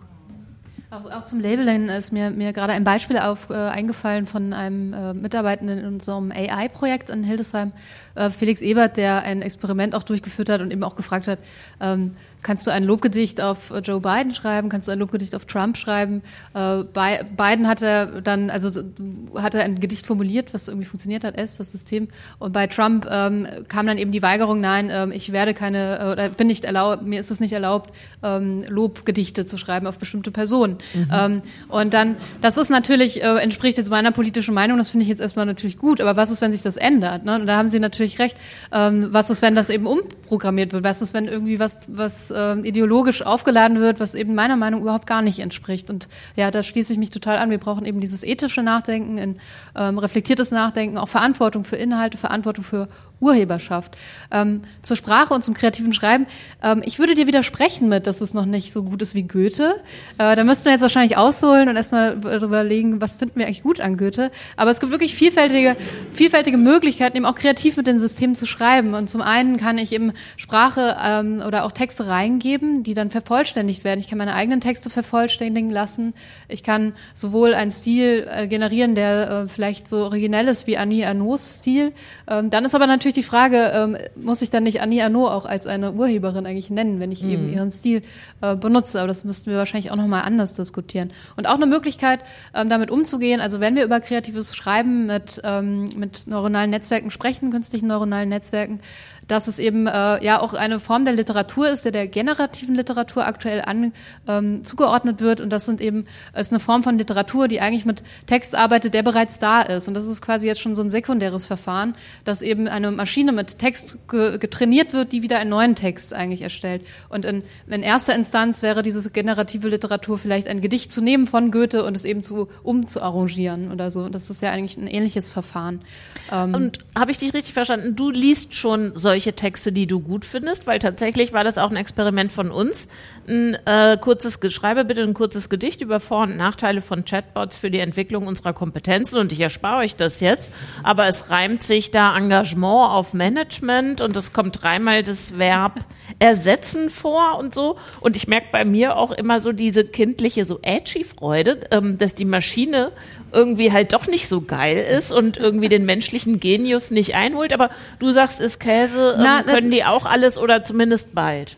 Also ich, ich, ich, ich spreche mal so ein bisschen in die po- positive Richtung, weil es eben so viele Meinungen dazu gibt, dass es schlecht ist. Und das stimmt auch. 80 Prozent, 90 Prozent der Texte sind auch Nonsens und nicht sonderlich gut. Aber hier wieder zum Stichwort Prompt Engineering. Es kommt total drauf an, was ich dort eingebe, wie ich das prompte, wie ich das modelliere. Und das ist eben auch fast eine eigene konzeptuelle Kunstform, die äh, Prompts so zu schreiben, und auch das gilt ja auch für Bildgenese, dass sie eben etwas Interessantes ähm, erzeugen. Es ist ja nicht so, als würde ich auf den Knopf drücken und sagen, oh, bitte mach mal ein Gedicht. Ähm, dann kommt da natürlich irgendwas Blödes raus. Aber wenn ich dann Referenzen benutze, vielleicht noch eine, eine, äh, eine Textform reingebe, noch was Eigenes reingebe, dann interessieren interessante Sachen. Oder eben auch den Roman Echo der, der Ewigkeit könnte ich jetzt gemeinsam plotten mit äh, ChatGPT. Also ich habe schon überlegt, äh, das, wie könnte ich das umformulieren. Ne? Wir können uns dann eine Handlungsstruktur auswerfen lassen, eine Prämisse auswerfen lassen, Figuren entwickeln lassen. Und klar, das ist alles noch gerade sehr rudimentär und sehr schematisch. Das ist sehr schematische Literatur, die rauskommt. Aber das wird sich verändern. Ähm, und ich Und glaube, die das ist Prompts interessant. selber werden ja schon verkauft als NFT. Also das ja, heißt, absolut. Ja. diese Prompts sind selber schon ein Kunstwerk, was Okay, ich nochmal bin eine raus. neue Ebene ist. Du wolltest dazu, glaube ich, noch was sagen. Ich würde gerne den, den Kreis schließen nochmal zu der zweiten Frage, quasi der impliziten oder vielleicht auch expliziten Annahme, dass wir eine Sprachlosigkeit erfahren könnten, wenn wir mit ähm, solchen Systemen zusammenarbeiten. Ähm, und da ist eigentlich die Wissenschaft das beste Beispiel. Es gibt Wissenschaften, da ist eine gute Ausdrucksweise, eine gute Formulierung, eine Reflexion eines theoretischen Konzeptes besonders wichtig. Und es gibt Wissenschaften, da ist es überhaupt nicht wichtig. Aber ich muss trotzdem einen Aufsatz schreiben. Und ich muss sagen, viele Professorinnen und Professoren, die ich so getroffen habe in den Geistes- und Sozialwissenschaften, sind besonders gut, viel Text zu produzieren, der gar nicht so viel Inhalt hat, aber trotzdem angenommen wird. Deswegen ist diese Sprachlosigkeit vielleicht auch eine Sorge, der ich, ähm, der ich nur, nur teils ähm, quasi zustimmen würde, weil ich glaube, die Frage, die sich einmal mehr stellt, was ist eigentlich ähm, unser zugrunde liegendes Problem darin, wie wir Fachwissenschaften verstehen, darin, wie wir Kommunikation verstehen? Und können wir uns dann nicht vielleicht nochmal zurückbesinnen auf das, was das eigentlich ausmacht? Und dann werden wir auf eine neue Art und Weise sprechfähig in einer Welt, die durch die Digitalität geprägt ist, da, was anerkannt wird, ähm, und auch mit, mit einbezogen wird. Und ich bin mir sicher, dass wir das eben sowohl in der Lehre, und da haben wir noch verdammt viel vor uns, schaffen können und werden, als auch im wissenschaftlichen Arbeiten und in der Alltagskommunikation. Und es kann uns entlasten, es kann Risiken mit sich bringen. Zu diesen Risiken braucht es eine große Transparenz. Das ist für mich hier das Entscheidende. Ähm, und es kann aber auch Potenziale, ähm, Potenziale für uns alle bieten, die wir nutzen sollten. Und zwar mutig und gleichzeitig pragmatisch, ohne dem Hype weiter zu verfallen, den wir hier gerade erleben. Jetzt würde ich zum Schluss einfach gern noch Sachen bei euch abholen zum Weiterlesen oder angucken, weil ich das Gefühl habe, ihr habt äh, doch Bock, euch da noch tiefer reinzubegeben. Gibt es Sachen, die mit oder ohne diese Sprachmodelle entstanden sind, wo ihr sagt, lest euch das mal an, guckt die Webseite an, hört den Podcast, dieses Video hat mir was gesagt. Oder vielleicht einfach diese Lektüre ähm, war freudvoll. Schaut mal auf dem KI-Campus vorbei, einer kostenlosen. Ich hätte das natürlich sagen sollen ohne Eigennennung. Sorry. Ähm, also ich, ich glaube, es gibt total, also ich quasi jetzt haben ja alle irgendwas entwickelt. Ich bin ein großer Fan, ganz ehrlich, auf, auf YouTube zu schauen und mal nicht mit eineinhalbstündigen Diskussionsveranstaltungen zu beginnen, sondern zu gucken, was gibt es denn eigentlich für gute zweiminütige Videos, die sich nochmal mit einer spezifischen Fragestellung auseinandersetzen. Ja, und ähm, wenn ihr aus Institutionen kommt, ich glaube, das Wichtigste ist auch in der eigenen Institution mal zu gucken, wer setzt sich eigentlich schon damit auseinander und können wir, haben wir vielleicht schon einen Austausch oder, oder noch nicht. Das ist oft das größte Hindernis, dass man vergisst, mal in seiner direkten Umgebung selbst zu fragen. Was wäre es bei euch? Ich finde gerade diesen Bereich zu dynamisch, als dass ich irgendwas besonders hervorheben könnte. Wenn wir jetzt über Lehre sprechen, finde ich tatsächlich, das Hochschulforum Digitalisierung bietet da äh, gute Artikel, die wiederum selbst in sich nochmal Quellen haben äh, zu anderen Artikeln. Also ähm, da kann man sich auf jeden Fall, wenn man sich jetzt genau für ChatGPT in dem Bereich oder Sprachmodell in dem Bereich interessiert, aus meiner Sicht gut bedienen. Alles andere, also ich würde natürlich das, was du gesagt hast, unterstreichen. Das Videos gucken und so ist immer gut. Und gerne auch mal äh, Leute einfach anrufen, anschreiben und mal fragen, ob die mal eine halbe Stunde Zeit haben, was zu erklären. Ich weiß, es gibt natürlich gerade viele Leute, die ähm, dieses Thema erklären müssen, aber warum nicht? Manche Leute freuen sich, dass sie mal angeschrieben werden zu solchen Themen. Okay, vielen Dank. Jennifer, was wäre deine Empfehlung? Ähm, ich empfehle jetzt mal so aus dem literarischen Bereich. Zum einen Pharmaco AI von Kea Lado McDowell. Das ist ein Gespräch mit GPT-3, fast schon wieder veraltet. Und was noch Wieso? ganz. Von wann ist es? Ähm, ich glaube 2020. Okay, 19? also mir sagt das gar nichts. Kannst du vielleicht den Titel nochmal wiederholen? Falls Pharmaco AI. Mhm. Und für alle, die sich eher im deutschsprachigen Raum äh, für Literatur interessieren, ähm, den empfehle ich den Band Monika Rink von Hannes Bajor und äh, Gregor Weichbrot und einem neuronalen Netzwerk. Die haben nämlich ähm, Gedichte von Monika Rink, einer sehr wichtigen deutschen Lyrikerin, durch ein neuronales Netzwerk, also mit äh, ein neuronales Netzwerk trainieren mit diesen Texten und wieder ähm, Gedichte im Stil von Monika Rink auswerfen lassen, die sie dann wieder zum Gegenstand einer Poetikvorlesung gemacht hat, um sich selbst zu interpretieren aus den Augen einer KI. Und das ist natürlich sehr interessant und auch als künstlerisches Verfahren sehr interessant. Super. Vielen Dank für eure Tipps, vielen Dank für eure Zeit heute Abend und für das kurzfristige Einspringen und schön, ähm, dass ihr viele meiner Fragen hier gekillt habt mit euren. Danke fürs äh, Kommen und danke für eure Fragen und eure Neugierde. Ähm, kommt wieder am 29. März. Da ziehen wir ein Thema hoch, das äh, hier kurz aufgepoppt ist. Gig äh, Economy wird Thema sein, Plattformwirtschaft und die äh, von Jennifer angesprochenen zwei Dollar Jobs pro Stunde, wenn überhaupt. Vielen Dank euch heute und ihr wisst ja, was ihr jetzt zu tun habt. Ähm, das war ja reichlich Anregungen jetzt hier in der letzten Runde und auch davor. Danke. Dankeschön.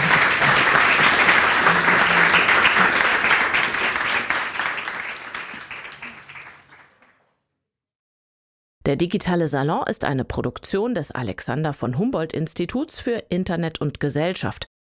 Weitere Folgen des digitalen Salons als Podcast findet ihr auf iTunes und Spotify. Auf YouTube außerdem alle Folgen als Videokonserve.